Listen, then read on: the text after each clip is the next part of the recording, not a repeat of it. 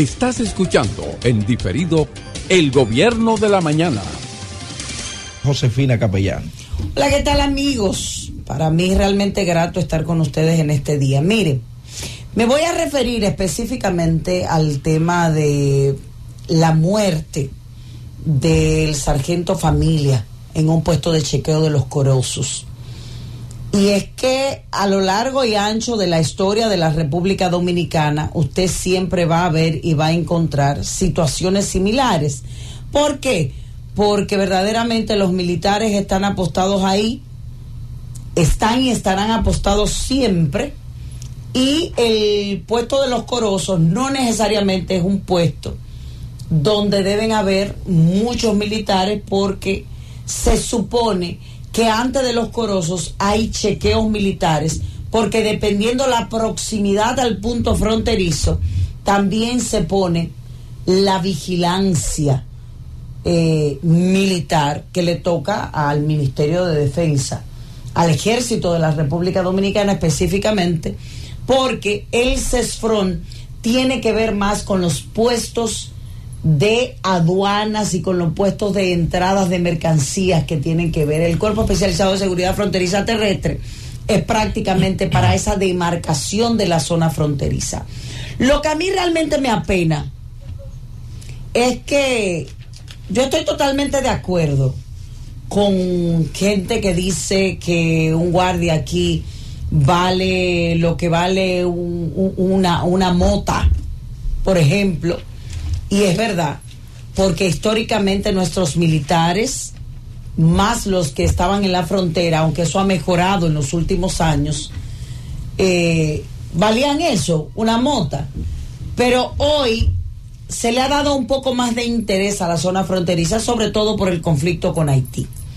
Cuando se habla de reforzamiento, no se habla de meter 40, 50, 60, 70 guardias en cada punto.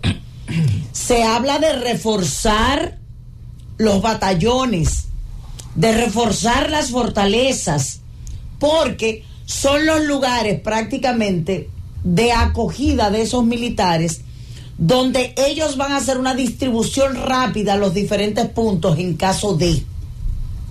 Recuerden que la frontera no solamente tiene a los militares, también tiene cámaras, también tiene drones y un sinnúmero de cosas que marcan el cerco de seguridad.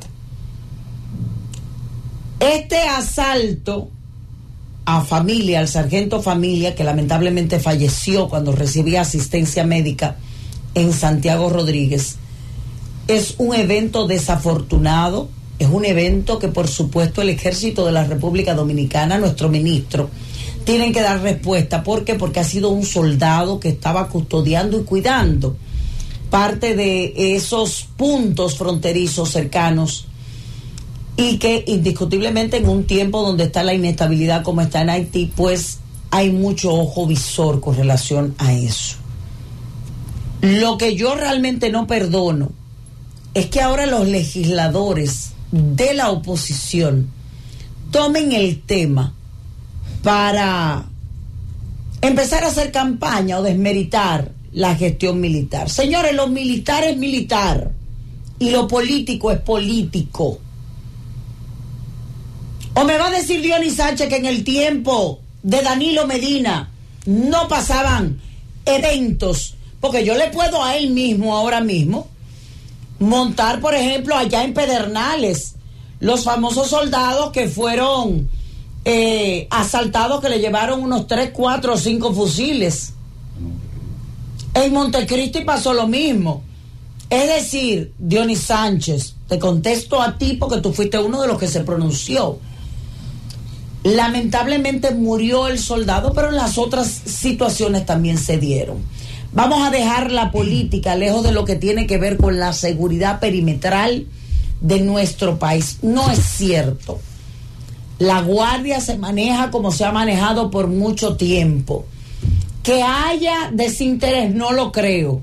Hay un interés marcado en esa frontera y lo hemos visto porque solamente ayer estaba el Comando Sur de Estados Unidos y constantemente estamos viendo cómo los gringos están metidos también en los puntos fronterizos. Entonces, no es permitido para los políticos estar desacreditando el trabajo de hombres y mujeres de nuestras Fuerzas Armadas que están apostados en la zona fronteriza. Lamentablemente, Iván Lorenzo, Dionis Sánchez, ustedes ahí se guayaron. Gracias por escucharnos. Sigue conectado. Z